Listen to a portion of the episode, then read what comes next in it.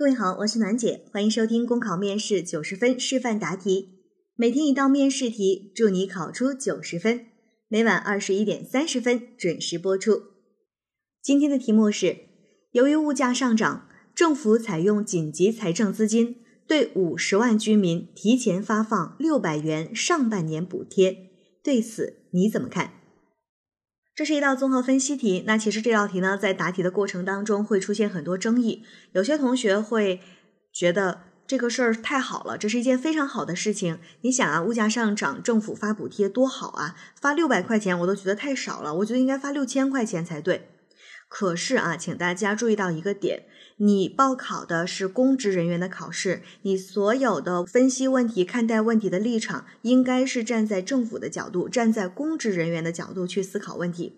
当然，如果我们作为一个老百姓的话，我真的是非常希望政府发钱，发多少我都不嫌多。可是，如果你从政府的角度去思考这个问题，那你就会发现呢，这里面其实是有一点点执行的问题的。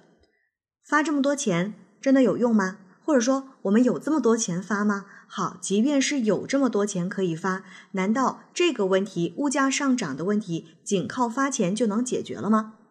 想说一下现在我们的前段时间的一个热点事件啊，大家都知道说猪肉涨价这件事儿，猪肉涨价这件事情，政府可不可以通过发放补贴去解决呢？是可以的，或者说是可以解决一部分问题的。但是猪肉上涨、价格上涨这个问题不能够仅仅通过政府发放补贴来解决，还需要许许多多其他的措施和手段。比如说呢，扩大生猪的养殖；比如说呢，通过一些调控措施去抑制猪肉价格的上涨等等，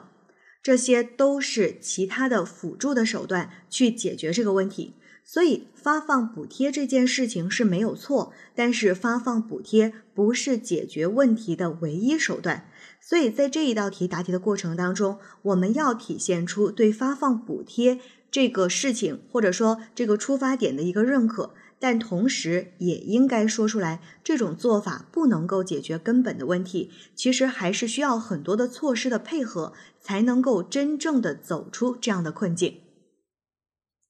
好了，考生现在开始答题。应急财政资金呢，是国家用于突发公共事件的财政支出。那么，由于物价的上涨，政府采用应急财政资金对于居民发放补贴，这其实是反映了政府关注民生，也能够缓解物价上涨带给市民的一些经济上的压力。那对于一些因物价上涨而影响生活的人员，是能够帮助他们走出困境。那这种做法有着积极的意义。但是我们也要看到啊，这种做法并不能够从根本上解决问题。问题，因为政府对五十万居民提前发放补贴，一方面要考虑物价上涨的情况下，政府的财政支出能否满足如此大额的补贴需求；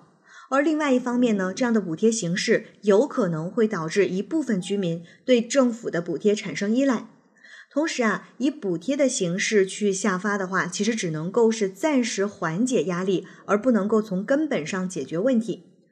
授人鱼不如授人以渔。面对物价的上涨，政府应该采用多种方式，用多方配合来刺激经济发展的内生动力，从而走出困境。那对此，我想提出以下的建议：第一，加强政策性调控措施对物价上涨的抑制作用。那食品消费在城乡居民的消费当中占比是很高的，而食品的价格上涨也是历次物价上涨的一个重要结构性因素。因此呢，平抑食品的价格涨幅是稳定物价涨幅的一个关键。我们的政府有关部门，比如说农业部门、物价部门，应该从加强农副产品生产与供给管理入手，同时需要疏通流通的环节，降低流通的成本，从而避免农副产品价格的一个大幅波动。第二，即便要发放补贴，也应该注意针对性，并且注意用科学的方法，主要将发放的人群集中在低收入群体，比如环卫工人、建筑工人等。切实的帮助低收入群体渡过难关。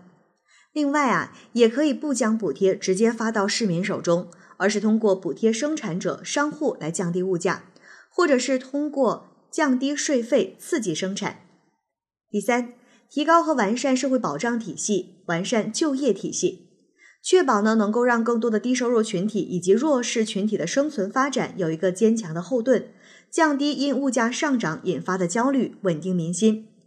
还要加强对灵活就业的扶持和引导，充分重视灵活就业，变补贴救助为引导扶持，为促进就业提供政策支持，为居民提供培训和咨询，以提高居民应对物价上涨、抵御风险的能力。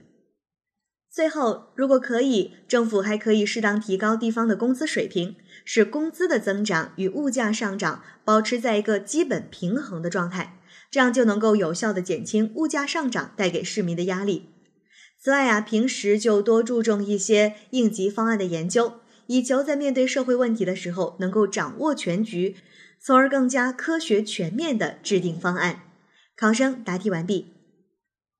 好了，今天的内容就分享到这儿。我是暖姐，明天见。